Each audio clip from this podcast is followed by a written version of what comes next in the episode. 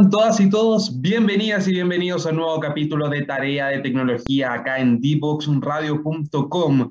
El día de hoy queremos hablar sobre la realidad que están viviendo los docentes de nuestro país, una serie de complicaciones que se han presentado tras el regreso a las clases presenciales, como por ejemplo agobio laboral, estrés, también acoso por parte de algunos apoderados, porque también buscan rendir que, eh, que, sus hijos, mejor dicho, puedan rendir de una manera mucho más eficiente en el colegio, que cumplan con los atrasos que generó la pandemia. Recordemos que fueron dos años con clases telemáticas y el propio Ministerio de Educación ha reconocido que se han generado una serie de retrasos en el aprendizaje, sobre todo en la sociabilización de los propios estudiantes, en cómo enfrentar problemas de convivencia. Ya hay un 35% de denuncias en la Superintendencia de Educación por violencia escolar como se ha también viralizado en redes sociales y como también se ha mostrado en varios medios de comunicación. Por lo tanto, son varios los problemas y los factores que influyen dentro del escenario laboral de los docentes que están enfrentando actualmente a lo largo de nuestro país. Esto no solamente se concentra en la región metropolitana, sino que también son complicaciones que se están presentando en establecimientos educacionales a lo largo de nuestro país y por eso el Colegio de Profesores está tomando acciones al respecto para ir en ayuda del gremio. Una de ellas es un convenio con la Escuela de Psicología de la Facultad de Humanidades de la Universidad de Santiago, quienes junto al Colegio de Profesoras y Profesores de la región metropolitana hicieron esta alianza, este convenio, para ir en ayuda gratuita para todos los docentes que tengan, por ejemplo, complicaciones por agobio laboral, por estrés y que necesiten ayuda por parte del Centro de Atención Psicológica de la USAT. Esta parte del, convenio obviamente es gratuita, pero está limitada a los docentes que están dentro eh, de la región metropolitana, que están colegiados en la región metropolitana. Por lo tanto, queremos saber cómo funciona este convenio, en qué consiste en específico, cómo va a ir también en ayuda de, aquellos docentes, de aquellos profesores y profesoras que están en regiones, cómo se está también eh, acercando este tipo de ayuda a esas personas que quizás están fuera de la capital. Y también vamos a estar analizando cuál es la realidad que están viviendo los profesores con este regreso a clases, obviamente cómo se están enfrentando los protocolos ante las denuncias de violencia escolar, el tema del agobio laboral, si ha mejorado o no, cuáles son los aprendizajes de la pandemia, etcétera. Varios temas que vamos a estar profundizando en el capítulo del día de hoy y para eso va a estar acompañándonos Mario Aguilar, quien es el presidente del Colegio de Profesores y Profesoras acá en la región metropolitana. Vamos a estar conversando con él sobre esta realidad que que obviamente afecta a muchos profesores de nuestro país y obviamente ustedes pueden ser parte también de la conversación utilizando el hashtag tarea de tecnología en Twitter. Ahí vamos a estar revisando todos sus mensajes y todos sus comentarios. Antes de comenzar esta entrevista con Mario Aguilar, nos vamos a la primera canción de este capítulo de Tarea de Tecnología y a la vuelta hablamos sobre el escenario que están enfrentando los docentes en nuestro país y cómo el Colegio de Profesores y Profesoras está ayudando al gremio gracias a este convenio con la USACH y también otras medidas para enfrentar los distintos problemas que enfrentan los profesores. Descubre las alternativas que ofrece el mundo digital para tu desarrollo profesional. Marketing digital, análisis de datos, ciberseguridad, cloud computing y mucho más. Todos los miércoles a las 17 horas, junto a Catalina Becio y sus invitados, solo por divoxradio.com.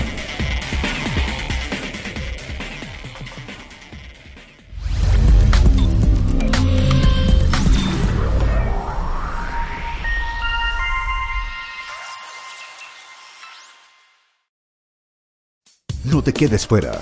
Conversaciones de futuro para Latinoamérica. Latinoamérica. Cada martes y jueves a las 9 de la mañana en Latam 2050 con Ángel Morales. Somos divoxradio.com.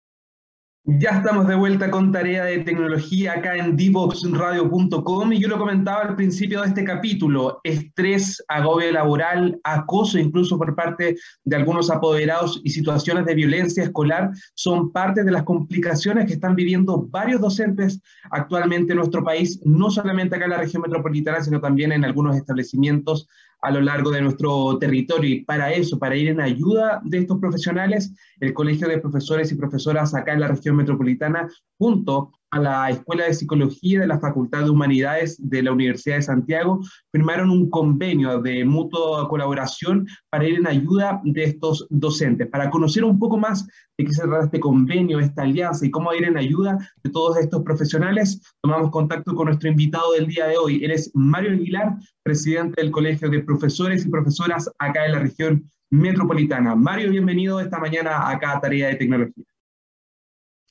Muy buenos días, Nicolás. Un gusto aquí de estar conversando con ustedes de estos interesantísimos temas. Primero que todo, profundizar un poco en este convenio que ustedes acaban de firmar con, con la Escuela de Psicología de la USAT. ¿En qué consiste este convenio? ¿Está limitado solamente a los docentes de la región metropolitana? Cuéntanos un poquito en qué consiste para, para la gente que está escuchando la radio esta bueno, tal como tú señalaste en la introducción, hay una situación hoy día de, altísimo estrés, de agobio laboral, pero también de, estrés ambiente muy fuerte en los establecimientos educacionales. El retorno a la presencialidad después de la pandemia ha sido muy, muy, muy traumático para las comunidades escolares y por supuesto nuestros colegas, profesoras y profesores también se ven muy afectados por eso. Entonces hay muchas situaciones de, expresiones de, esa, de ese estrés en angustias, en situaciones de pánico, en, bueno, una ansiedad, en fin, todo lo que conlleva una situación como la que se ha conocido a través de los medios de comunicación, mucha violencia, eh, situaciones bastante extremas, colegios amenazados con que van a ir a disparar, batallas, verdaderas peleas campales, ajustes de cuentas, y todo eso en medio de todo eso el profesorado y los trabajadores y trabajadoras de educación. Entonces, en ese contexto, hay una necesidad muy fuerte y nosotros como regional metropolitano atendimos a esa necesidad que nos planteaban nuestros colegas y por eso se firmó este convenio. Hay una disposición excelente de la Escuela de Psicología de la Universidad de Santiago de Chile, una universidad pública de, muchísima tradición, una escuela de psicología bastante prestigiada, y por lo tanto nuestros colegas van a poder tener atención, por un lado, eh, atención individual, pero también se va a considerar la posibilidad de, en algunos casos, trabajar con las comunidades mismas, eh, en terreno, cosa que también es parte de las posibilidades del convenio y se, están, está viendo eh, lugares donde podría eso aplicarse. Y claro, es fundamentalmente para profesores y profesoras de la región metropolitana, pero como también existe formato de atención online, eh, eventualmente si hay algún docente de regiones que necesite esto y, hay cupos para, para, atenderle, por supuesto la, la, universidad no va a tener problema en, en, realizar esa atención también. Así es que eh, por supuesto, para nosotros es muy satisfactorio poder estar dando una respuesta concreta a una necesidad muy real, muy acuciante, muy urgente, como es el tema de salud mental en las comunidades escolares. Mario, ¿este tipo de, atenciones ya comenzaron? ¿Cómo se puede, por ejemplo, solicitar el docente que está colegiado dentro del Colegio de Profesores y Profesoras acá en la región metropolitana? ¿Cómo puede acercarse para solicitar esta ayuda? Sí, lo puede hacer presencialmente en nuestra sede, que está en Bulnes 519, pero también hay un teléfono que está publicado en la página web y en las plataformas nuestras de redes sociales, en donde se puede eh, solicitar esta, esta atención a través del teléfono y correo, hay también un correo electrónico. Toda esa información está en la página web eh, profesormetropolitano.cl y en los Facebook e Instagram de nuestra institución también está toda esa información. Perfecto, ahí entonces pueden ir a consultar todos los profesores, las profesoras que también estén presentando algún tipo de complicación, de estrés, de agobio, de algún problema vinculado también al escenario que están enfrentando en el establecimiento y recibir ayuda profesional por parte de la Escuela de Psicología de la USAT. Ahora, en términos más generales, Mario, cuéntanos, las problemáticas se están repitiendo a, lo largo de nuestro país respecto al retorno a las clases presenciales hubieron, eh, hubo, mejor dicho, dos años eh, marcados por la pandemia donde las clases se realizaron de manera telemática y por ende las complicaciones eran quizás más técnicas, obviamente la presión por parte de los apoderados era otro factor. Ahora que las clases son nuevamente presenciales, ¿se sigue repitiendo este tipo de, problemáticas dentro del gremio? ¿Cuáles son un poco las más recurrentes dentro de, los docentes de nuestro país? Sí, hay mucho problema. Eh, evidentemente, luego de la, mira, yo, yo, yo califico la situación que vivimos en, durante la pandemia como la mayor crisis educacional de la historia del país. Y no es exagerado, porque no hubo ninguna circunstancia en la historia de nuestra, de nuestra nación ni guerras civiles, ni golpe de Estado, ni catástrofes naturales, ni situaciones sociales muy delicadas en donde los colegios estuvieron cerrados año y medio.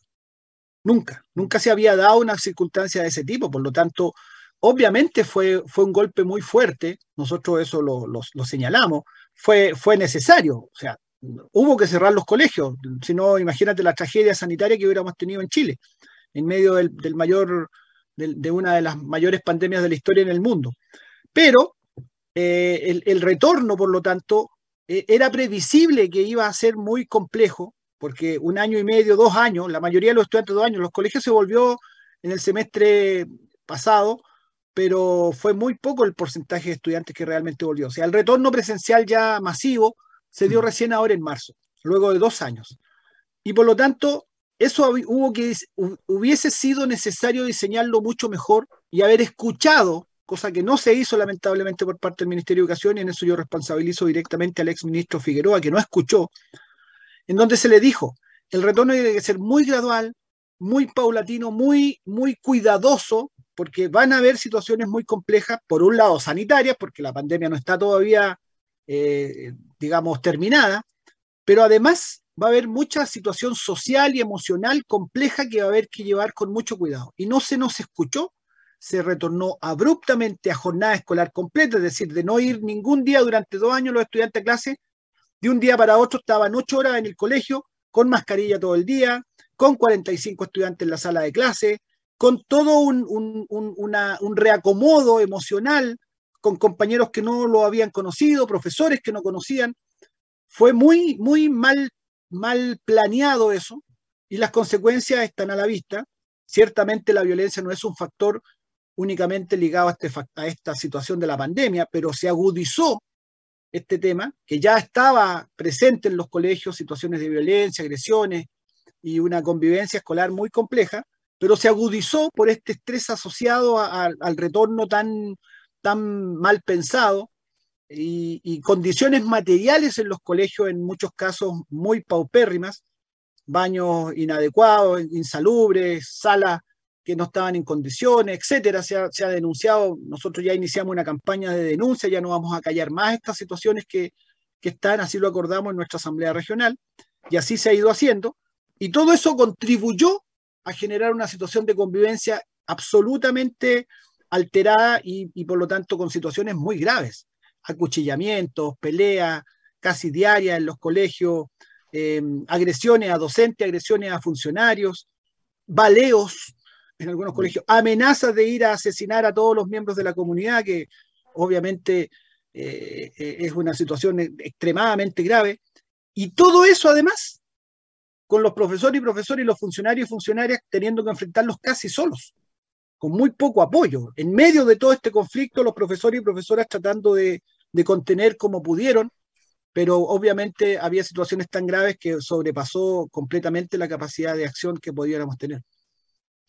Claro, el 35% de las denuncias en la Superintendencia de Educación son por violencia escolar, pero hay una duda respecto a ese tema, Mario. Tú dices que, se agudizó este tipo de situaciones.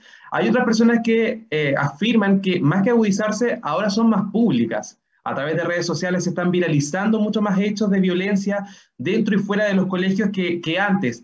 ¿Es así o realmente crees que están pasando más hechos de violencia? O que solamente siempre han existido, pero ahora se están quizás dando a conocer de manera más pública?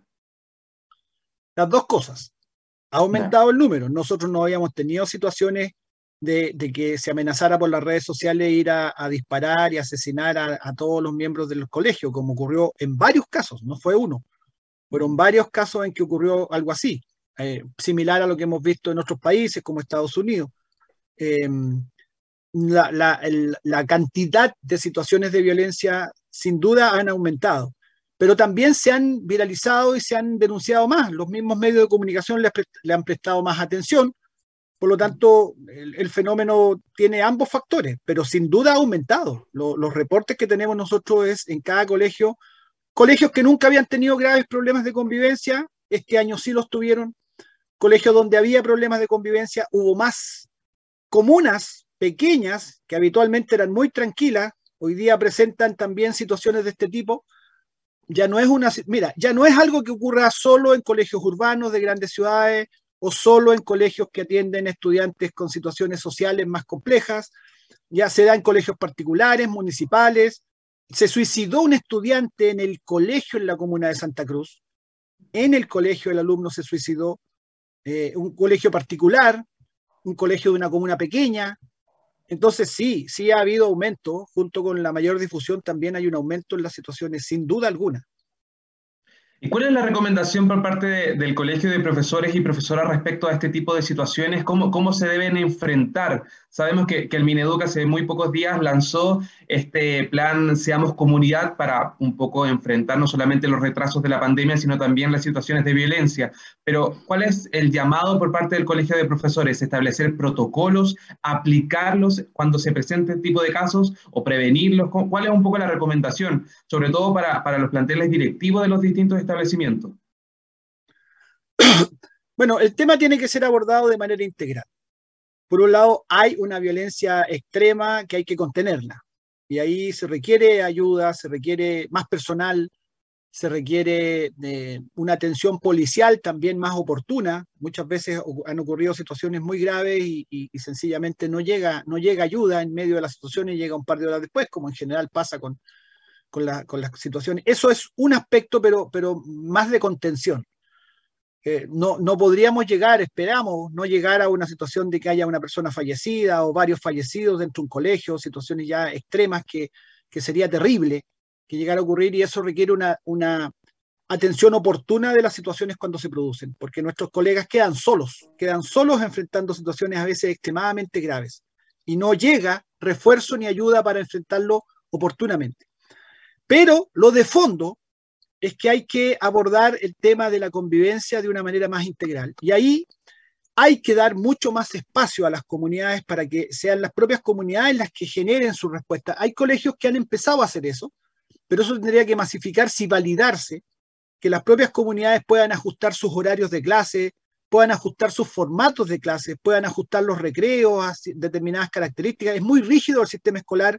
En ese sentido hay, siempre una presión muy fuerte por cumplir con los horarios, cumplir con, eh, la cantidad de contenidos.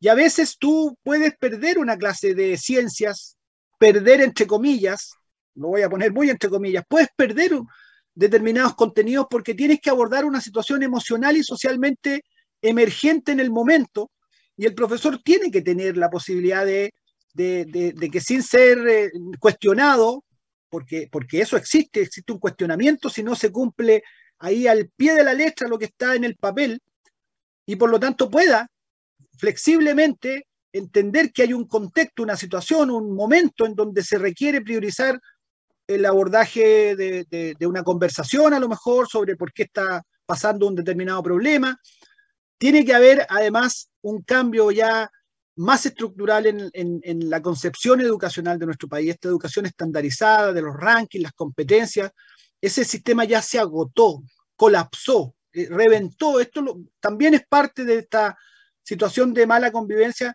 es, una manera mal canalizada de expresar un malestar de las comunidades escolares particularmente de los estudiantes, hacia un sistema que, los ve como un número, como una cifra, que no, no deja tiempo a un trato más personal. Los profesores no tenemos tiempo muchas veces para conversar con nuestros estudiantes, porque está la presión por cumplir con estas papeleo eh, o cuestiones administrativas, burocráticas, o por completar los contenidos, aunque sea a mata caballo, un término poco académico pero muy gráfico. Eh, todo eso eh, tiene que distensarse esa presión enorme que hay sobre las comunidades escolares y particularmente sobre nosotros como profesores por rendir, rendir a como de lugar y preocuparnos más del, del tema humano, de las personas, porque hoy día lo que hay en los colegios es un problema humano, de convivencia humana.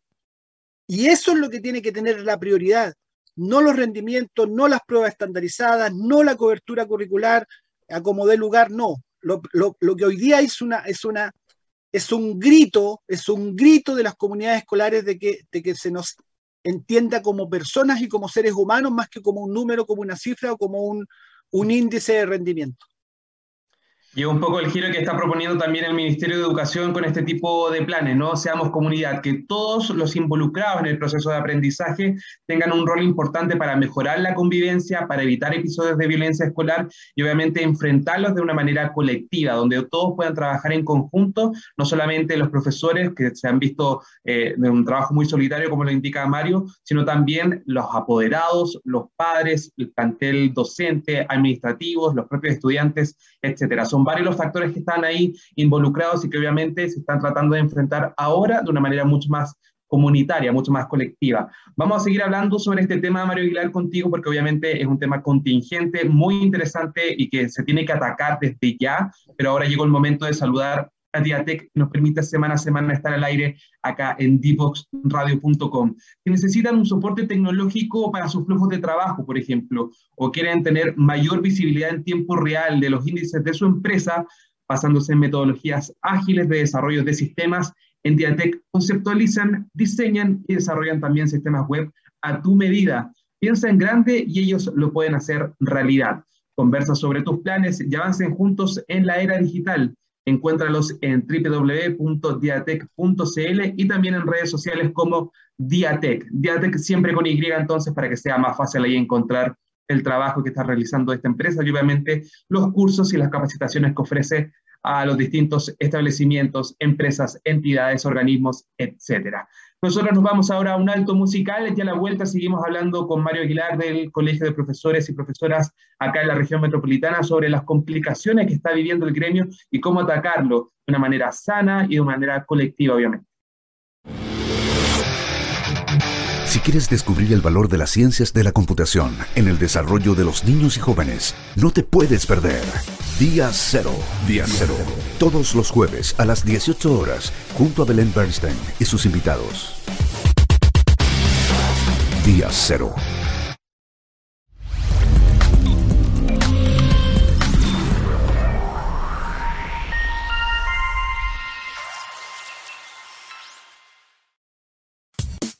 Divoxradio.com. Codiseñando el futuro. Ya estamos de regreso con más de tarea de tecnología acá en divoxradio.com y recuerden que ustedes pueden escuchar este capítulo, revivirlo cuantas veces quieran y también el resto de la temporada, obviamente en divoxradio.com y en todas las redes sociales que aparecen acá abajo. Estamos en Facebook, en Twitter, en Instagram, también en YouTube, hasta en LinkedIn pueden saber quiénes van a ser los próximos invitados o invitadas y también los temas que vamos a estar abordando en nuestro programa. El día de hoy estamos hablando sobre los problemas que están enfrentando los profesores y las profesoras a lo largo de nuestro país y para eso retomamos el contacto con Mario Aguilar, presidente del Colegio de Profesores y Profesoras acá en la región metropolitana. Estamos hablando, Mario, antes de la canción respecto a este nuevo programa, este nuevo plan, Seamos Comunidad, lanzado por el Ministerio de Educación, obviamente desde marzo en adelante, esta gestión eh, nueva que está asumiendo el gobierno, por primera vez es un docente el que está a cargo del Mineduc. Quiero saber cómo ha sido la relación del Colegio de Profesores con eh, Marco Antonio Ávila, obviamente una persona que dice conocer las problemáticas que están enfrentando los docentes, las distintas complicaciones que se han generado, y hasta ahora, al parecer es así, se están escuchando las demandas, ¿o no? ¿Tienes el micrófono? Sí. Ahora sí. Eh, sí, efectivamente, el, profesor Marco Antonio Ávila, que es el nuevo ministro de Educación, eh, ha mostrado sin duda una disposición de diálogo muy diferente a la que teníamos durante el gobierno anterior. Tanto con eh, Marcela Cubillos como con Raúl Figueroa fue siempre muy difícil el diálogo y por sobre todo hablábamos idiomas muy distintos. ellos eran abogados, abogada y abogado. Figueroa tenía un máster en Derecho Empresarial. Yo siempre me pregunté ¿Qué, expertise era ese para, efectos del tema de educación? Y el, y el colega Ávila y también el subsecretario son profesores y han tenido experiencia en el sistema escolar. El, ministro Ávila fue profesor de aula, fue director de colegio eh, público, eh, ha tenido una ligación y eso se nota cuando se conversa, se nota en el lenguaje, se nota en el, en el conocimiento que se tiene de lo que se le está hablando uno, uno, siente que se le conversa y, efectivamente entienden las problemáticas. Y por lo tanto, en ese sentido hay un diálogo mucho más fluido y uno en el programa este que tú citas, Seamos Comunidad, efectivamente ahí se, se observa y se aprecia que se escuchó mucho de lo que se planteó. Ahora bien, eso no significa que todo esté perfecto. A, mi entender, muchas decisiones han sido, han sido todavía muy lentas. De hecho, se demoraron, por ejemplo, en flexibilizar la jornada escolar completa, que fue una de las primeras demandas que nosotros hicimos. Y, si bien es cierto, finalmente se tomó la medida, se demoró varias semanas y en esas varias semanas se agudizaron estos problemas de los que yo decía. Entonces, hay un diálogo bastante, bastante fluido, eh, hay posibilidades de, llegar con, relativa facilidad a las autoridades, y no solo ellos, también nuestras autoridades, CEREMI, en regiones, en el caso de la región metropolitana, nosotros tenemos bastante acceso a la CEREMI, en otras regiones pasa lo mismo, pero, pero nos gustaría más, más, más celeridad en las decisiones, eh, como esta que ejemplificaba y otras, que, que esperamos eso se pueda ir mejorando también. Mario, pero por ejemplo, eh, el propio ministro Marco Antonio Ávila reconoció que fue muy abrupto este regreso a las clases presenciales. Nosotros lo hablamos en, el bloque anterior, que fue una, obviamente una mala decisión por parte de, gestión, de la gestión anterior, según sus propias palabras. Pero aún así, muchos apoderados, muchas personas se cuestionan por qué la nueva gestión no ha tomado medidas al respecto. Tú lo indicabas, la flexibilización de la jornada es una de esas medidas, pero, pero ¿por qué no se suspendió? ¿Por qué no se retomó o no se tomó otra alternativa y se continuó con las clases presenciales igual? ¿Cuál, fue la respuesta que le dio el Mineduca a usted respecto a esta continuidad de la jornada? Mira, nosotros no, no, estábamos en contra del retorno a las clases presenciales. Creíamos que ya después de dos años era, era, era muy difícil y, podría tener un impacto todavía muy, muy grande un tercer año sin clases presenciales. Lo que sí reclamábamos era la gradualidad, el, hacerlo con, mucho más cuidado y las medidas sanitarias, por supuesto, que también reclamábamos porque la pandemia no ha terminado y de hecho ahora está nuevamente repuntando el número de contagios, cosa que por supuesto es bastante preocupante. Eh, y por lo tanto, eh, nuestro reclamo más bien tenía que ver con condiciones y sobre todo condiciones materiales de los colegios, que es un tema también de fondo, que nosotros hemos expuesto que, hay deficiencias muy grandes por años en que la educación pública estaba abandonada y también muchos colegios particulares subvencionados, donde no se han hecho las inversiones que corresponden. Esto no es un problema solo de la educación pública, el deterioro de infraestructura, muchos ejemplos que se han puesto son también de colegios particulares con baños insalubres, plagas de ratones, palomas, eh, salas sin vidrio. en el sur de Chile hay muchos colegios donde la temperatura en la sala de clase, dentro de la sala de clase cercana a cero grados, mm. lo cual es inadmisible, vulnera la propia norma del ministerio que establecía en la normativa educacional, que señala que la sala de clase tiene que tener como temperatura mínima 12 grados, que es frío, estar en un ambiente de 12 grados, estar en un ambiente frío, pero, pero ese es el mínimo que establece, pero ahí, incluso ese mínimo no se respeta en muchos lugares. Entonces, eh, esa, todas esas situaciones que, que, son más de fondo y que son años, yo entiendo que el ministro no las puede resolver de un día para otro, son años de acumulación de graves problemas, pero entonces hay que ponerle mucha más prioridad, hay que darle mucha más prioridad a situaciones de ese tipo. Y eso es eh, un poco lo que hemos, lo que hemos reclamado. Eh, si después hay que suspender clases porque la pandemia llegue a un punto donde, donde eso sea crítico, ojalá sea una decisión que se tome también con celeridad. No se espere a tener ya contagios a números graves, incluso personas que puedan eh, llegar a, tener situaciones graves de enfermedad, hospitalización, etcétera, sino que ir, ir rápido con las decisiones porque, porque estamos hablando de personas, no estamos hablando de cosas. Cuando, cuando decíamos flexibilizar jornada escolar completa, terminar con la jornada escolar completa, decíamos eh, durante el primer semestre al menos, suspender la jornada escolar completa era la palabra que usábamos. Eh, bueno, lo que se demoró produjo daño, porque hubo incidentes graves, hubo personas heridas, hubo agresiones fuertes y nosotros lo habíamos advertido. Entonces, que se nos escuche es muy bueno, pero que además de escucharnos, se tome con rapidez las decisiones que se están pidiendo porque, porque insisto, afectan a personas el hecho que no se resuelvan los problemas eh, inmediatamente. Mario, y obviamente ustedes hablan de este tipo de urgencias no solamente eh, en, lo académico, sino también en infraestructura, en condiciones laborales que, es necesario eh, atacar para poder mejorar no solamente el rendimiento de los profesores, sino también el proceso de aprendizaje, etcétera. Pero, pero desde el colegio ustedes proponen una, redistribución de los fondos, programas que ataquen en esto en específico, porque por ejemplo, Seamos Comunidad busca... Eh, específico como atacar los retrasos que ha generado la pandemia, mejorar la convivencia escolar, pero al menos en este plan no se está contemplando, según yo, o lo que he leído, eh, respecto al mejorar, por ejemplo, estos aspectos de la temperatura de la sala, la infraestructura, evitar, por ejemplo, este tipo de complicaciones. ¿Cuál es la postura del Colegio de Profesores en este tema? ¿Redistribución de fondos, programas que ataquen esto en específico?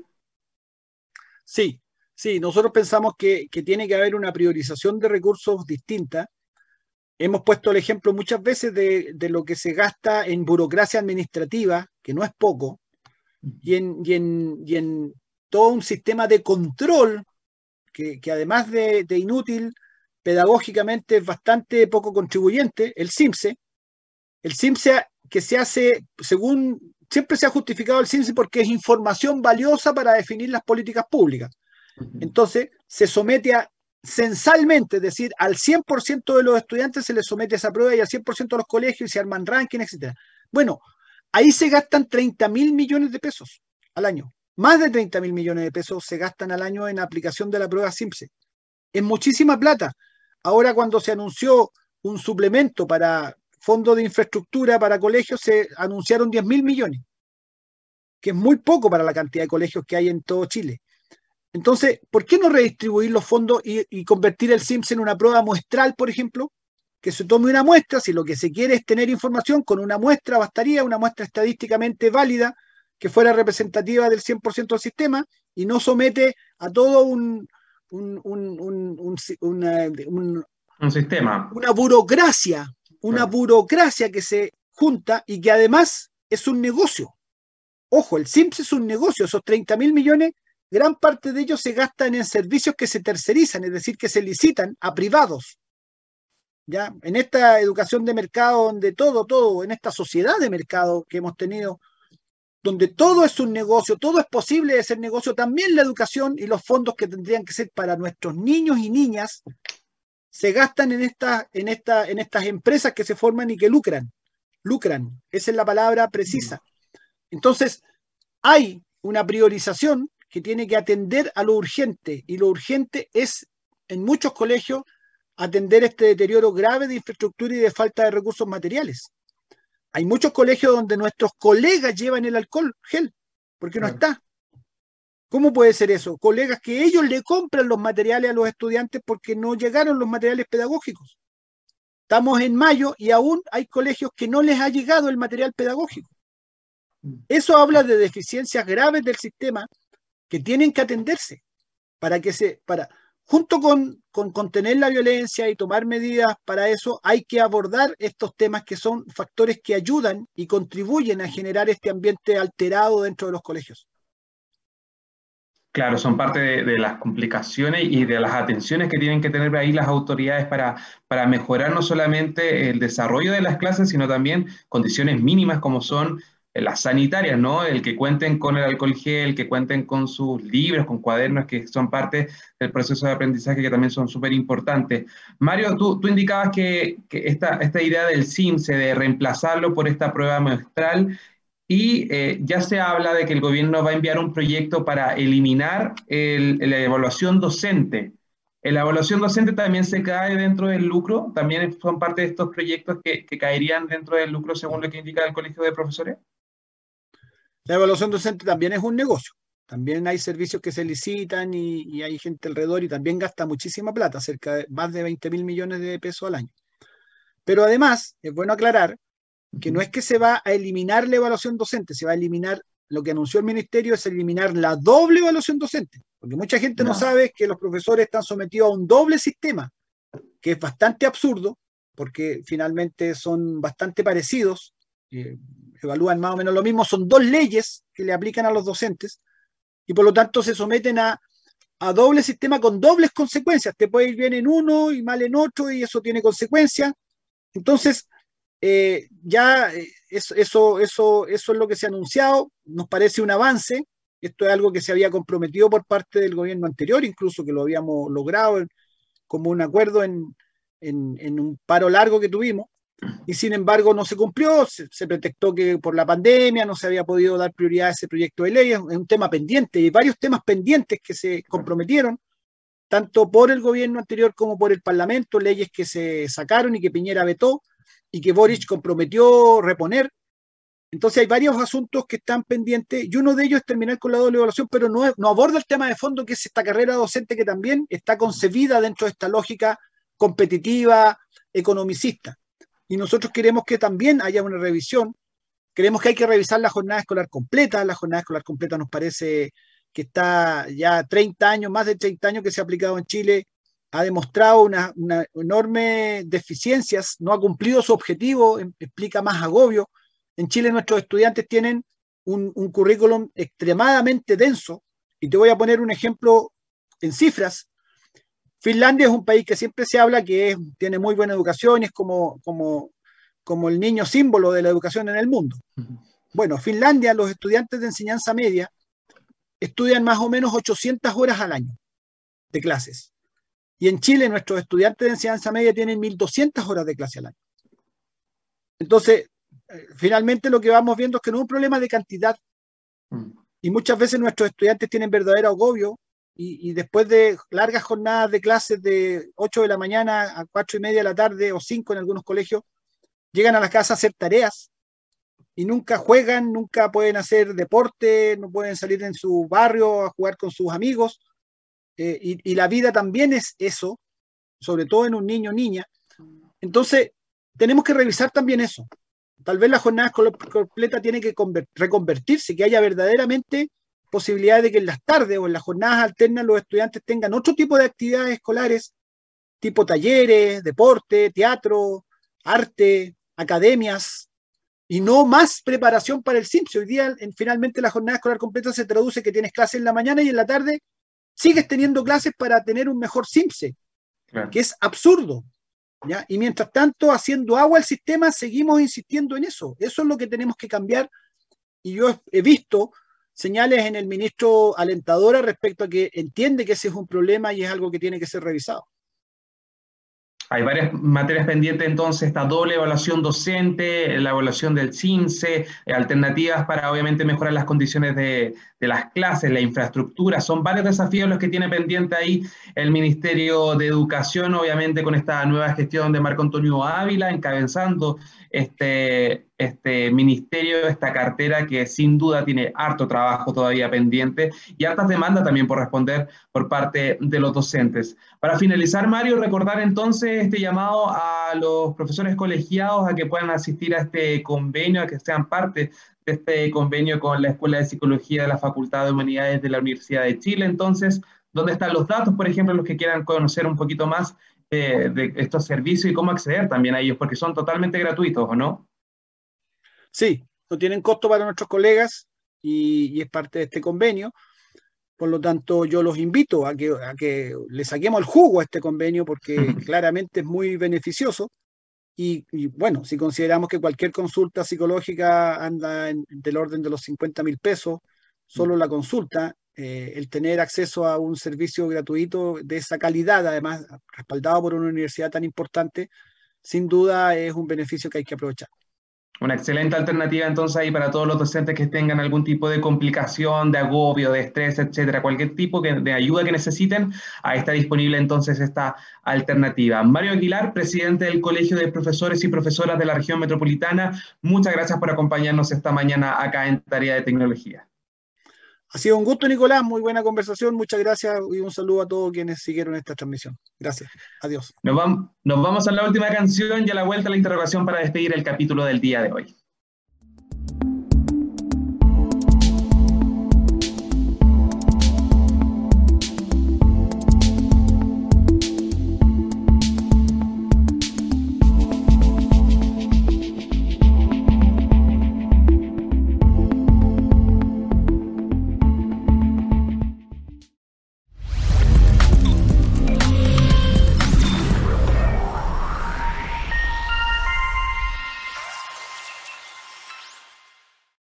La tecnología está cambiando el mundo vertiginosamente y es nuestro deber ético preparar a todos los estudiantes del país para que desarrollen las habilidades necesarias para desenvolverse en el siglo XXI. En este contexto nace IDEO Digital, proyecto país originado gracias a una alianza estratégica entre Fundación CODEA y el programa Chile de Fundación BHP, que busca crear las condiciones necesarias para implementar las ciencias de la computación en el sistema escolar público chileno para que miles de niños, niñas y adolescentes se conviertan en protagonistas de la sociedad digital. Para lograrlo, el proyecto contempla tres objetivos específicos sensibilizar a la comunidad educativa sobre la necesidad y viabilidad de incluir esta disciplina en el currículum escolar. Implementar las ciencias de la computación en el aula a través del desarrollo de cursos curricularizados desde primero básico a cuarto medio, inicialmente basados en code, además de capacitación y acompañamiento a los docentes. Instalar la importancia de las habilidades digitales en las políticas públicas. En un periodo de cinco años, IDEO Digital busca impactar a mil escuelas, capacitar a 850 profesores y cambiar el currículum escolar actual para incluir las ciencias de la computación. Súmate a esta iniciativa en ideodigital.cl.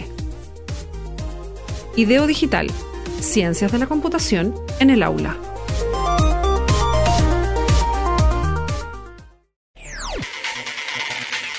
Descubre las alternativas que ofrece el mundo digital para tu desarrollo profesional.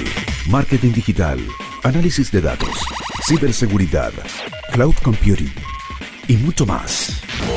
Todos los miércoles a las 17 horas, junto a Catalina Becio y sus invitados, solo por divoxradio.com.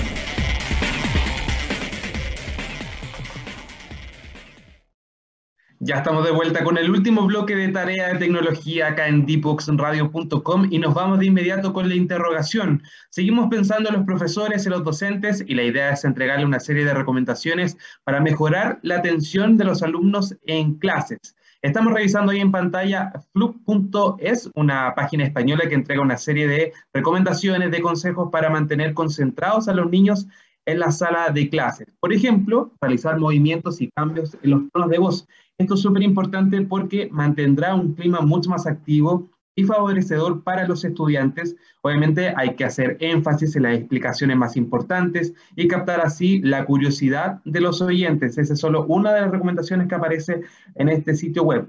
Otra es, por ejemplo, fomentar la participación de los alumnos que tienden, obviamente, a mostrar una mayor atención para así estar preparados y responder a las posibles cuestiones que se plantean cuando uno hace, por ejemplo, una interrogación, una prueba oral, cuando comienza como a hacer eh, quiz o distintas actividades eh, con la participación de los estudiantes, la idea es que también sea esencial para que así se mantengan concentrados, estén conectados con la materia. Y por otro lado las clases dinámicas siempre sean caracterizadas por transmitir un mayor estímulo a los alumnos fomentando su atención y obviamente la aplicación, la implementación de todos los conocimientos de una manera mucho más práctica. Otra de las recomendaciones de los consejos que aparecen en esta página web es combinar diferentes metodologías de enseñanza. Hay que hacer una variedad de metodologías para así identificar cuál es la que más se adapte o, o, se, o facilite el proceso de aprendizaje dentro o fuera de la sala de clases.